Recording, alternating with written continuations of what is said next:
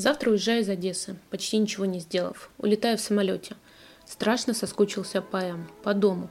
Какой удивительно благородной и плодотворной кажется мне наша жизнь в Ленинграде по сравнению с этим моим дурацким мотаниями здесь, в этом омерзительном городе.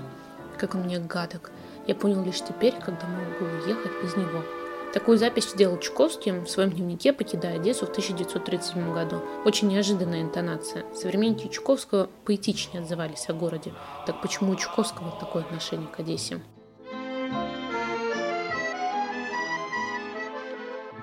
Вы слушаете подкаст «Подстрочник» о событиях и людях из дневника Корнея Ивановича Чуковского. Этот подкаст для тех, кто когда-то учил историю, но все забыл, как я. Вспоминаем и разбираемся вместе. С вами Александра Белогубова.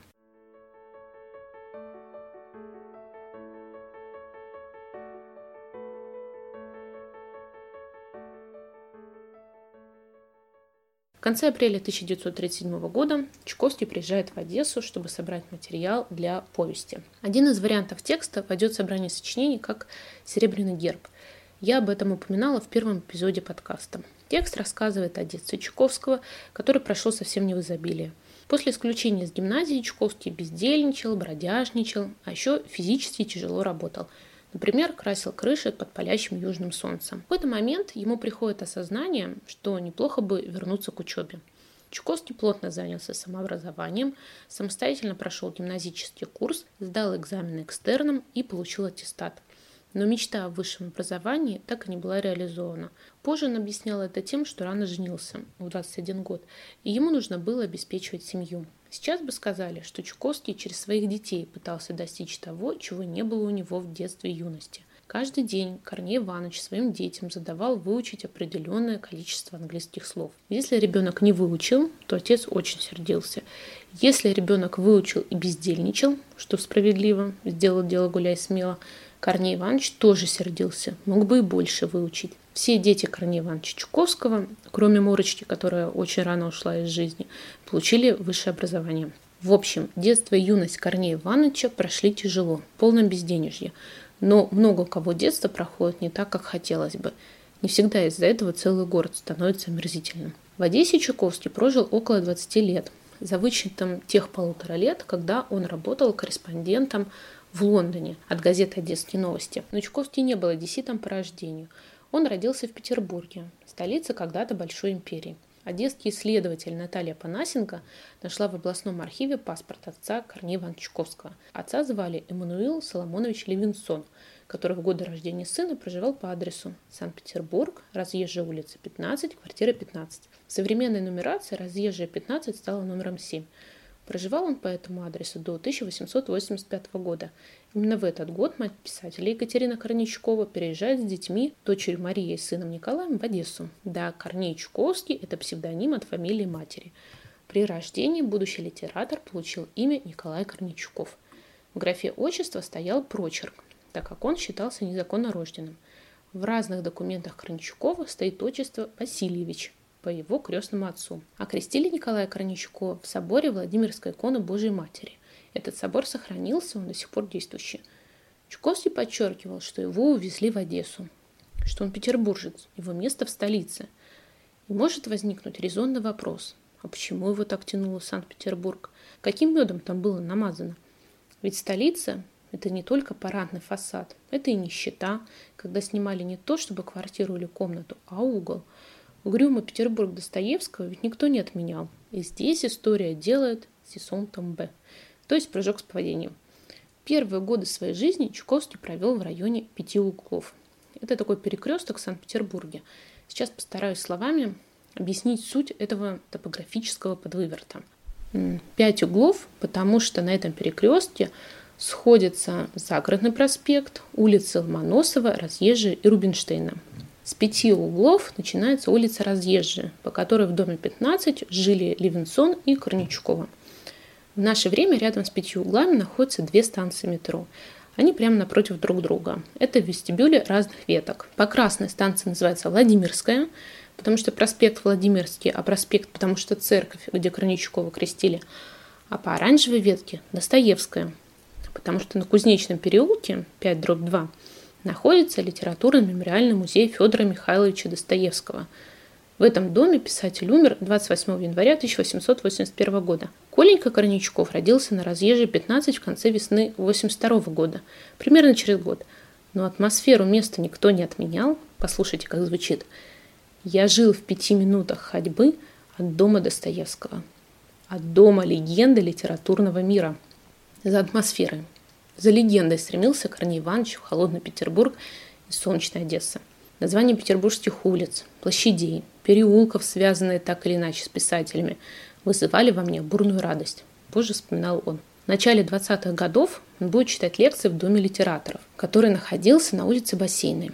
Да, именно с этой улицы Бассейна был рассеянный персонаж стихотворения Самуила Маршака. Чуковский и Маршак очень плотно общались всю жизнь, и не всегда в позитивном ключе. Так вот, эта улица Бассейная была переименована в улицу Некрасова. Опять же, потому что а, в доме на углу бассейна и Литейного проспекта Некрасов жил. Там сейчас музей-квартира. А изучение творчества Николая Некрасова занимало Чуковского. Современники а, Корнея Ивановича отмечали, что популяризация Некрасова – это заслуга Чуковского. Представляете, как человек, увлеченный литературой, а Чуковский мгновенно погружался в текст. Он сам вспоминал, как остановился на перекрестке, открыл книгу, так и стоял и читал, забыв, что ему надо домой идти. Как этот человек стремился попасть в литературный Петербург. И он не с первой попытки, но все же переехал в 1905 году. Но как бы ни называл Чуковский Одессу мерзительной, как бы от нее не отнекивался, она все равно оказала влияние на его становление. И здесь возникает вопрос, а какая была Одесса на рубеже 19-20 веков? Это крупный портовый город. В Одессе каждый юноша, пока он не женился, хочет быть юнгой на океанском судне. Пароходы, приходящие к нам в порт, разжигают одесские наши сердца жаждой прекрасных и новых земель. И одна у нас беда. В Одессе мы женимся с необыкновенным упорством. Эти строчки написаны Исаакием Бабелем. Можно на слово поверить Бабелю. Мужчин в Одессе было больше, чем женщин, поэтому женились кто как успел. В Одессе проживало более 400 тысяч человек, примерно 50% русские, а около 30% евреи. Одесса очень скверный город, это всем известно. Вместо большая разница, там говорят две большие разницы, а еще тудою и сюдою. Мне же кажется, что можно много сказать хорошего об этом замечательном и очаровательнейшем городе в Российской империи. Подумайте, город, в котором легко жить, в котором ясно жить. Половину населения его составляют евреи, а евреи – это народ, который несколько очень простых вещей очень хорошо затвердил. Они женятся для того, чтобы не быть одинокими, любят для того, чтобы жить в веках, копят деньги для того, чтобы иметь дома и дарить женам каракулевые жакеты. Чедолюбивы, потому что это же очень хорошо и нужно – любить своих детей. Бедных евреев из Одессы очень пугают губернаторы и циркуляры. Но сбить их с позиции нелегко. Очень уж стародавняя позиция. Их не собьют и многому от них научатся – в значительной степени их усилиями создалась та атмосфера легкости и ясности, которая окружает Одессу. Это тоже Бабель. Больше половины жителей Одессы были грамотными. Это очень высокий показатель для города столетней давности. На сайте Российской национальной библиотеки отмечено, что собрание одесских газет фонда библиотеки насчитывает 180 названий. Речь идет о периодических изданиях до 1916 года. Одна из самых популярных газет ежедневная литературная коммерческая справочная газета «Одесские новости». В газету «Одесские новости» Корничков попадает по протекции Владимира Жаботинского в 1901 году. Николай Корничков уже начинает экспериментировать с псевдонимом. Правда, пока пишет Корничковский через дефис. Если вы никак не связаны с государством Израиль, то, скорее всего, имя Владимира Евгеньевича Жаботинского вам ни о чем не скажет. На деле Владимир Евгеньевич Жаботинский – основатель и идеолог движения сионистов-ревизионистов – Сионизм – это политическое движение по объединению еврейского народа на территории государства Израиль. А ревизионизм – видение, как это должно происходить. В одесских новостях Жаботинский был зарубежным корреспондентом. Он работал в Швейцарии и Италии. В 1903 году Жуковский уезжает корреспондентом одесских новостей в Лондон. В 1904 году Жаботинский переезжает в Санкт-Петербург. Напомню, что Чуковский сделает это годом позже. Насколько они плотно общались в столице, этой информации в дневниках нет – Просто потому, что до 17 года в дневнике не очень много записей. Да и в целом Корней Иванович не все записывал в дневник. Возможно, записи были утеряны или не прошли внутреннюю цензуру. Жаботинского напоминает только 19 июня 1965 года. Из Израиля Чуковскому знакомая мигрантка пришлет портрет пожилого Жаботинска его в биографию. Корней Иванович сделает запись в дневнике. В портрете пожилого Жаботинского уже нет ни одной черты того Альталины, которого я любил. Тот был легкомысленный, жизнелюбивый, веселый, черный чуб, смеющийся рот. У этого на лице, ну, упрямство и тупость фанатика – но, конечно, в историю вошел только этот Жаботинский. Когда Чуковский сделал эту запись, Жаботинского уже давно нет живых. Владимир Евгеньевич умрет в 1940 году. Но вернемся в начало 20 века, когда Жаботинский подписывался псевдонимом Альталина, что с итальянского переводится как «качели». В 1902 году Жаботинский написал о Чуковском. Чуковский корней таланта хваленного в два раза длиннее столба телефонного. По нынешним временам Чуковский не был очень уж высокого роста – 181 сантиметр, но его современники отмечали, что он возвышался над многими, сгибался пополам. И вот Чуковский возвращается из Лондона в Одессу летом 1904 года. Что в целом происходит на рубеже 19 и 20 веков в Российской империи? Чтобы найти ответ на этот вопрос, я открыла конспект лекции по истории для абитуриентов, который выпустил Московский государственный университет печати в 1999 году. Не зря хранила 20 лет. Итак, к началу XX века политический строй в России – абсолютная монархия. Последний император – Николай II. Большая часть населения – крестьяне – 97 миллионов. Это по переписи 1897 года. Затем по численности группы рабочих – их 10,5 миллионов. Дворян – 2 миллиона, буржуазии – 1,5 миллиона, а интеллигенции – меньше миллиона. Я дополнительно посмотрела данные, они не из учебника. 84% населения проживало а, в сельской местности и только 16 городские жители. Во всей Российской империи только 20 миллионов жили в городах. Сейчас в одной Москве 13. Россия многонациональная страна. Здесь говорили на 146 языках. В целом картина не особо изменилась за сто лет. Многонациональность определяла и разнообразие политических партий. Их количество в разные периоды рубежа 19-20 веков достигало 80. Чтобы понять масштаб этой цифры, сейчас Минюстом Российской Федерации зарегистрировано 35 политических партий. По выплавке чугуна Россия заняла третье место в мире. По добыче нефти – первое. Но за последние десятилетия XIX века российский хлебный экспорт вырос в пять раз. Но крестьяне, задавленные непосильными налогами, продавали не излишки, а необходимый для проживания хлеб. На рубеже веков было два важных вопроса – земельный и рабочий. Активно обсуждалось, как улучшить условия труда рабочих. Восьмидневная рабочая неделя, выходные, страховка – это все было только на уровне идей. В 900 году, в 1900 году случился мировой экономический кризис. Россия лишилась возможности получать иностранные займы. 4000 предприятий закрылось, практически полмиллиона человек остались без работы. В итоге по стране прокатились бунты крестьян, работу устраивали забастовки. Все это подавлялось с помощью военной силы.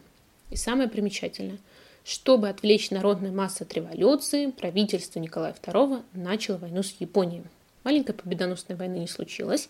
Россия понесла огромные потери. Внутреннее напряжение росло, и 9 января 1905 года священник Георгий Гапон организовал шествие рабочих к Зимнему дворцу. Шли с иконами и портретами царя на улицу вышло 140 тысяч человек, это примерно 10% населения Санкт-Петербурга, дореволюционного Санкт-Петербурга. Толпу расстреляли. Бессмысленная и жестокая расправа всколыхнула страну. Так в Российской империи началась первая революция. Революция продолжалась два года, с 1905 по 1907. Второе знаковое событие в период Первой революции – это восстание на броненосце князь Потемкин Таврический у берегов Одессы – Чуковский уже полгода как в Одессе, он вернулся из Лондона. 15 июня Чуковский идет пить пиво на Приморский бульвар. И в толпе слышит обсуждение. На броненосце князь Потемкин Таврический офицер убил матроса, потому что матрос посмел сказать, что борщ плох. Чуковский не был бы Чуковским, если бы не побывал на броненосце. Он со своими товарищами привез команде много кваса. Ходили слухи, что на судне закончилась питьевая вода. По записям чувствуется, что Чуковский с симпатией относился к матросам, к происходящему восстанию. Он поддерживает это событие. И когда он переезжает в Петербург, он не просто становится корреспондентом какого-то из изданий столицы, он сам организует выпуск сатирического журнала «Сигнал». Чуковский успевает издать четыре номера журнала, последний изымает из продажи, а за материалы в третьем на Чуковского заводят уголовное дело за оскорбление императорской семьи. Сел бы Корней Иванович лет на 10, но отделался всего лишь несколькими днями заточения, потому что за него внесли залог в размере 10 тысяч рублей. Я попыталась пересчитать на современные деньги, получилось миллионов 14. Не знаю, насколько сумма верна, но тем не менее, все равно залог был очень большим. И то, что Чуковский попал под раздачу, позволяло ему позже критиковать другие сатирические журналы за их беззубие. Коллеги по цеху на него обижались. Если посмотреть весь одесский путь Чуковского, то Одесса много ему дала. Да, было нищее детство, но тем не менее он пришел в профессию именно в Одессе. Он обзавелся знакомствами именно здесь. Он создал семью в Одессе. Мария Борисовна жила через два дома от дома Краничкова. И тогда я подумала, а что если Одесса мерзительна не потому, что ему когда-то там было плохо, а потому что он приехал в город в определенное время. Конец апреля, начало мая 1937 года. До назначения на пост НКВД Николая Ежова оставалось два месяца. Но репрессии уже начались. Через четыре месяца после возвращения из Одессы, 29 августа 1937 года, Чуковский сделает запись в дневнике «Лидина трагедия». За этими двумя словами арест мужа Лидии Чуковской, физика Матвея Бронштейна. В итоге он будет расстрелян. А 30 августа Чуковский напишет «Мы приехали в Москву». Семья Чуковских уехала из Ленинграда. Так закончился петербургский и ленинградский период жизни Чуковского. Удивительно благородная и плодотворная жизнь в Ленинграде. Вы слушали подкаст «Подстрочник». Подкаст выложен на всех возможных специализированных площадках. Подписывайтесь, ставьте лайки, оставляйте комментарии, где это можно. Обязательно делитесь эпизодами в ваших соцсетях. Поддержать проект можно на Патреоне и Бусти. У подкаста есть инстаграм. Все ссылки в описании.